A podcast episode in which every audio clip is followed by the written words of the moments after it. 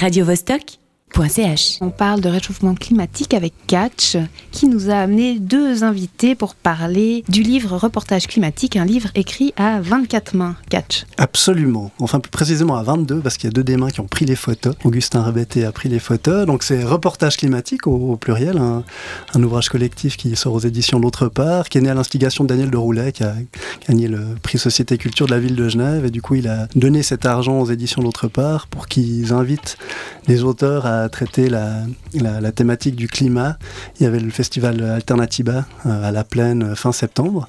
Donc il y, a des, il y a des contributions très différentes. Il y a un vieux de la vieille, Antoine Jacou. Autrement, il y, a, il y a trois auteurs de moins de 40 ans, mais qui ont bien roulé leur boss, Blaise Hoffman, Odile Cornu et Antoinette Richner. Il y a toute une cohorte de, de, de l'AJAR, l'association des jeunes auteurs romans, et Noémie qui est là. Salut Noémie. Salut.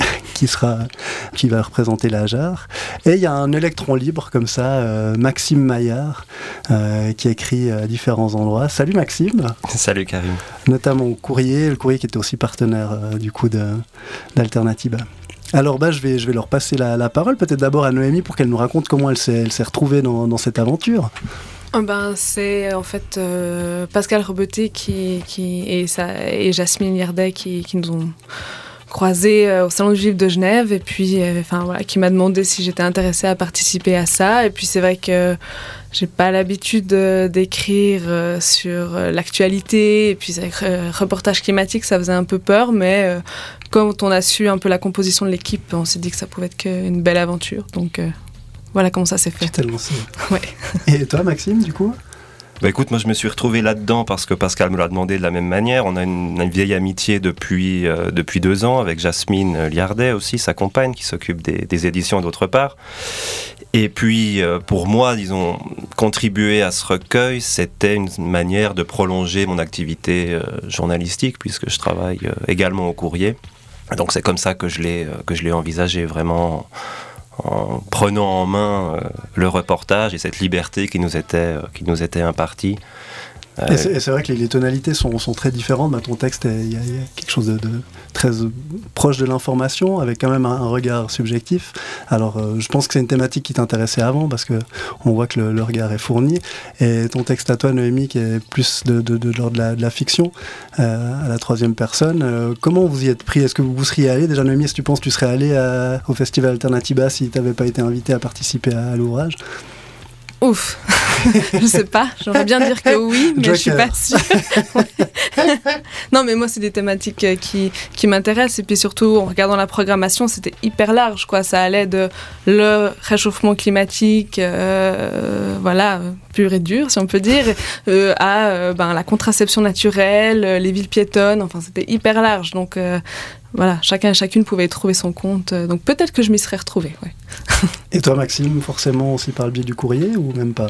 J'ai envie de dire oui, surtout que, oui, surtout oui, que, surtout que j'habitais à deux pas de la plaine de plein palais, donc euh, j'aurais eu encore beaucoup moins d'excuses que tous les Lausannois qui font partie de l'équipe. Et euh, comme je suis le seul Genevois, résident Genevois, on va dire, euh, qui participait à ce projet, du coup, euh, l'angle que j'ai défini, c'était de m'inscrire comme bénévole. Et c'est comme ça en fait que je suis rentré dans la manifestation durant ces trois jours. D'accord.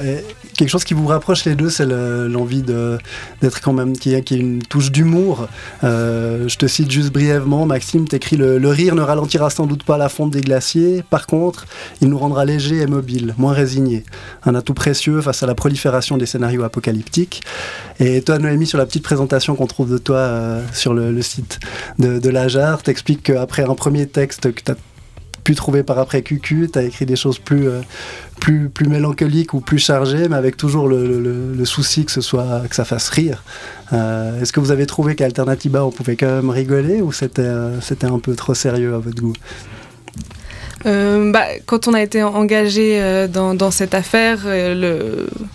c'est vrai que tout le monde était d'accord pour dire que le, comment dire, le rire au sens de la moquerie, c'est quelque chose de trop facile et de trop euh, et de pas de pas constructif parce qu'il y a une, espèce de ouais de facilité mais aussi tout de suite quand on arrive dans cet endroit avec euh, enfin voilà le, gros cliché des, hippies etc voilà on arrive il y a tout de suite des, des raccourcis qui peuvent se faire pour faire rire et puis on pourrait avoir une on aurait pu prendre un angle cynique sur ces événements mais bah, je pense que enfin il y a tellement d'autres façons de rire que de se moquer que, que... puis là je pense que dans tous les textes ça c'est assez le cas. Quoi. Il, y a, du rire dans presque tous les textes, mais on n'est jamais dans la moquerie. Plus ou moins grinçant. voilà, plus ou moins grinçant, mais euh, voilà. Et toi, Maxime? Pour rebondir sur ce que euh, vient de dire Noémie, je dirais que c'est vrai que c'est une manifestation, c'est ce que je me suis aperçu durant ces trois jours, qui, à mon avis, souffre encore de certains clichés et stéréotypes qui circulaient déjà autour de l'altermondialisme. Parce que ça s'inscrit quand même dans le prolongement de l'altermondialisme, même si c'est resserré autour de la problématique climatique. Et il souffre encore de ces clichés qui consistent à les considérer comme des, comme des bobos de gauche. C'est des choses que j'ai entendues ici ou là, euh, de gens un petit peu goguenards. Euh, qui euh, préféraient euh, rester chez eux, pantouflards et tranquilles, plutôt que d'aller se mêler à cette, bande-là. Donc ça, ça c'est un des points effectivement que j'ai observé. Après la question du rire, ça me paraît important. Moi, j'ai pas ri beaucoup pendant ces, pendant ces trois jours. Il y a une fois quelqu'un qui a demandé lors d'une conférence très sérieuse sur la, sur la question de la décroissance avec Serge Latouche, mais que va devenir notre, notre pizza 4 saisons avec le réchauffement climatique? Exactement, et toi tu t'as rebondi là-dessus, et c'est vrai que tu, tu, remettais même en cause l'appellation Alternativa. On en reparle dans quelques instants, on fait une petite, euh, une petite pause musicale. À tout de suite. Avec euh, les Doors et Love Parade, Love Street.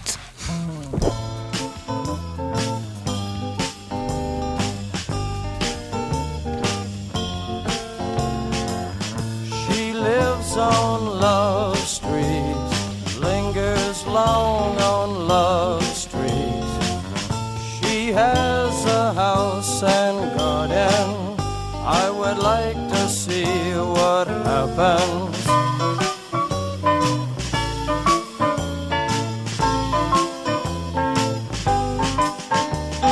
She has robes and she has monkeys lazy diamond studded flunkies. She has wisdom and knows what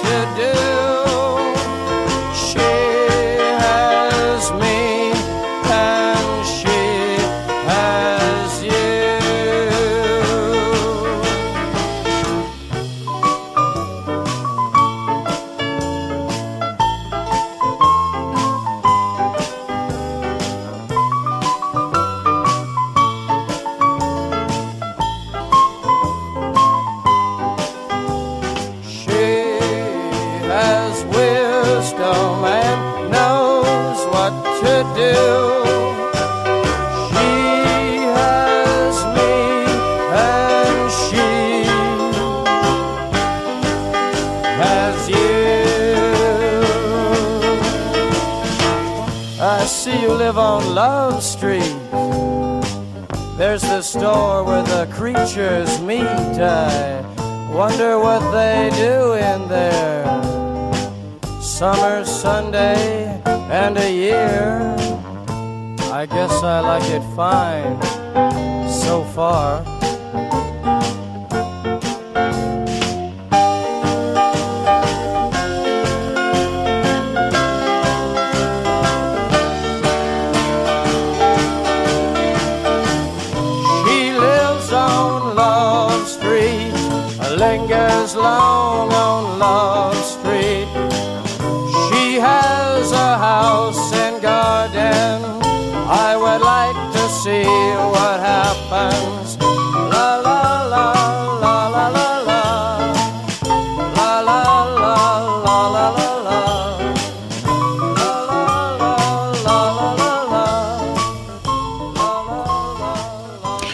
Les et on retrouve euh, Noémie Schaub, euh, membre du collectif Lajar, association des jeunes auteurs romans, et Maxime Maillard, journaliste au courrier notamment, pour parler de leur livre Reportage climatique. Oui, on va pas en dire trop trop sur leurs textes, parce que c'est des textes qui sont assez courts, donc il faut quand même que vous ayez la curiosité d'aller d'aller y plonger votre nez. Mais ça me tient à cœur qu'ils lisent chacun, en tout cas, un, petit passage pour que vous sentiez un petit peu la tonalité. Donc je vais te passer la parole à toi, Noémie, pour commencer. Oui, alors mon texte s'appelle euh, Les gens qui doutent. Et donc je vais lire un paragraphe de ce texte. Émilie sait que si elle se pose toutes ces questions en même temps, sans savoir par quel bout commencer, c'est parce qu'il n'y a aucun impératif vital. Si elle était ailleurs, si elle était autre, elle aurait sans doute une priorité, quelque chose qui s'imposerait à elle. Elle agirait en conséquence et ce serait déjà ça. Seulement voilà, Émilie flotte. Émilie, c'est la classe moyenne blanche. Le moindre de ses gestes quotidiens a un impact sur la vie d'autrui et toutes les petites révolutions qu'elle engage vont se fracasser contre le grand capital. Émilie est un être de consommation, elle aura beau se débattre, ça ne changera pas. Merci. Maxime, on te passe la parole. Oui, donc mon texte s'appelle Homo Benevolus, entre parenthèses, cum cucurbita, parce que nous avons employé notre temps à couper des courges et d'énormes courgettes qui avaient bientôt été, bien sûr été fournies par un, paysan de Plan-les-Ouates. Et donc, dans la cuisine centrale où j'ai été affecté, une majorité de dames. Je reconnais Rosa, la vendeuse de gâteaux qui sillonne les parcs l'été. Costaude, mal fagotée, la soixantaine. Elle mobilise le crachoir à la table où d'autres femmes découpent des carottes multicolores. Tout le monde a enfilé son t-shirt vert Alternativa, avec le slogan décliné en douze langues dans le dos. Changeons le système, pas le climat. Deux mecs d'origine maghrébine apprêtent des courges en vue de la soupe. Je me joins à eux et m'occupe de dégrossir quelques citrouilles. Une nouvelle femme fait son apparition, accompagnée par la responsable des bénévoles. Voici Mireille, je vous laisse lui dire ce qu'elle peut faire. Et tout le monde en chœur. Bonjour Mireille. La mine plutôt blafarde, Mireille s'approche des oignons, non sans quelque réticence. Elle dit qu'elle ne supporte pas longtemps l'épluchage. Plus tard, sa collègue de poste lui demande ce qu'elle fait dans la vie. Je ne travaille pas, répond-elle. Je peux pas. Et pourquoi? renchérit l'autre. Fatigue chronique. Fantastique. Et moi j'ai une question par rapport à, vos affinités littéraires, parce que bon c'est vrai que là vous êtes, à la radio, donc on vous a plutôt demandé euh, si vous aviez euh, une musique que vous aimeriez entendre. Les Dors, c'est toi qui avais, qui a proposé, Maxime. Euh, est-ce qu'il y a un auteur qui vous tient particulièrement à cœur, un livre que, que vous offrez souvent euh, Peut-être toi, Noémie, pour commencer? Alors euh, là, le premier nom qui me vient tout de suite, donc c'est le nom que je vais suivre, c'est Marie-Hélène Lafont, que j'ai pu rencontrer grâce au prix du jeune écrivain en France et dont j'ai découvert les, textes par la suite et qui m'ont enfin, vraiment marqué par voilà, cette écriture euh, acérée. donc elle écrit sur les, les paysans de... je vais dire une bêtise, d'Auvergne. C'est le montant, j'espère qu'elle me pardonnera.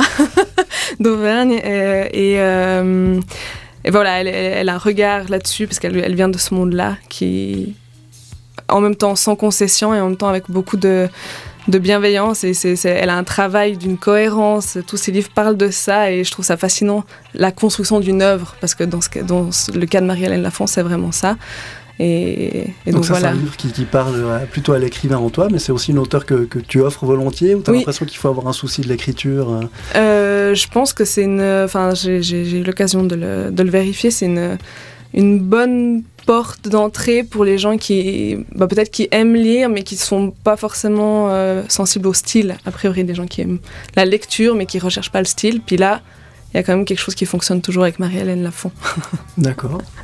Et toi, Maxime? Je dirais quelques auteurs de la, de la forme courte. Euh, j'ai grandi pas mal avec, euh, avec Blaise Sandrard. Bon, là, pour la forme courte, c'est pas bon, mais disons pour la dimension reportage, en tout cas de Blaise Sandrard, toute cette période de l'entre-deux-guerres, en tout cas en France, où l'activité d'écrivain était souvent associée à l'activité de journaliste. Euh, il y a un autre auteur que j'aime beaucoup qui s'appelle Léon Paul Fargue, où on pourrait penser en Suisse à Charles-Albert Singria. Euh, ou euh, Robert Walzer, qui sont tous des écrivains qui ont, quelque chose du renard, du furteur, qui sont tout le temps en train d'aller voir et de se promener, de sillonner les, les espaces et de rapporter ce qu'ils ont vu. Et c'est cette dimension-là de l'écriture qui m'intéresse pas mal. Avec du coup une grande dimension musicale aussi chez Avec comme Sangria. Comme, oui, chez Sangria, oui. Ou chez Farg aussi, bien sûr, une dimension poétique et un travail euh, très très important sur la, sur la langue, oui. Et, toi, ben, la, la, contrainte et la commande, c'est quelque chose qui, qui, nourrit plutôt ton, ton écriture personnelle ou ça va plutôt te, te, te manger du temps pour, euh, pour tes petits chantiers? Non, là, en l'occurrence, la contrainte, euh, elle était bienvenue, ça m'a ça m'a inspiré, je m'y suis plongé avec plaisir. J'étais content de retrouver le, jeu qui est en général plutôt banni euh, dans les dans les rédactions euh, journalistiques. Et puis un peu de temps long, c'est-à-dire on avait quand même deux semaines pour rédiger notre. Une vie, presque. Ouais, c'est presque une vie quand on est journaliste. Effectivement. Donc, euh, non, la contrainte, de toute façon, la contrainte est, porteuse de, de liberté, j'ai presque envie de dire. Ben, c'est peut-être l'occasion que tu nous en dises enfin euh, quelques mots en plus sur, sur l'AJAR, euh, Noémie, euh, donc l'Association des jeunes auteurs romans. Ben, je, te laisse la parole parce que la contrainte est déjà apparue dans plusieurs de vos, travaux. Oui, alors on a, on, a créé en fait le collectif en début 2012 parce qu'on sortait tous de de prix pour jeunes auteurs. Et puis, en, fait, quand on sort de ces prix, on nous dit oui, oui, alors la prochaine étape, c'est l'écriture du roman. Et on était plusieurs à se dire mais euh, nous c'est pas ça. Enfin je parlais d'écriture d'une œuvre c'est quelque chose qui me fascine mais c'est quelque chose qui me parle assez peu pour moi euh, individuellement. Et puis là on était plusieurs à vouloir être actif euh, sur euh, la scène littéraire, à proposer des choses et puis pas rester tout seul sur ces petits chantiers. Et puis euh, et c'est pour ça qu'on a créé l'AJAR pour pouvoir être actif, créer des, enfin monter des lectures, des publications. Et puis effectivement, il y a cette dimension de se donner des contraintes stylistiques, des contraintes de forme. qui, voilà, qui a nourri, alors je pense, ben, le travail de l'AJAR et le travail de, de ses membres. Et pour terminer, moi, j'aurais voulu revenir sur euh, votre livre collectif Reportage climatique et sur Alternativa. Maxime, tu parlais de clichés euh, que ressentaient les gens présents à Alternativa, ceux qui étaient sur les stands. Hein. Euh, est-ce que vous deux, vous pouvez me donner, hors cliché, peut-être un souvenir que vous avez retiré ou une chose que vous avez apprise et que vous ne saviez pas de ce festival? Alors Maxime réfléchit vers le haut. Oui, c'est combustion lente en général.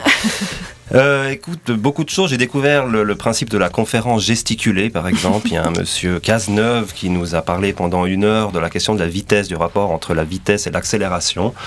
Euh, parce qu'une des grandes thématiques qui sous-tend Alternativa, c'est la question de la décroissance, qui est une pensée qui a déjà bien 40 ans euh, et qui, a été, qui est développée aujourd'hui par Serge Latouche, qui fait grincer beaucoup de dents. Le, le terme décroissance est d'ailleurs peut-être pas le meilleur qu'on puisse euh, imaginer. Mais disons, ce Cazeneuve qui faisait sa conférence gesticulée, lui, euh, nous montrait, parce que c'est un ancien coureur du 100 mètres, euh, nous montrait de manière euh, ludique et instructive comment la vitesse était un état stable alors que l'accélération était un état instable. Et ce qu'il proposait, c'est qu'on utilise notre vitesse actuelle pour réussir le virage.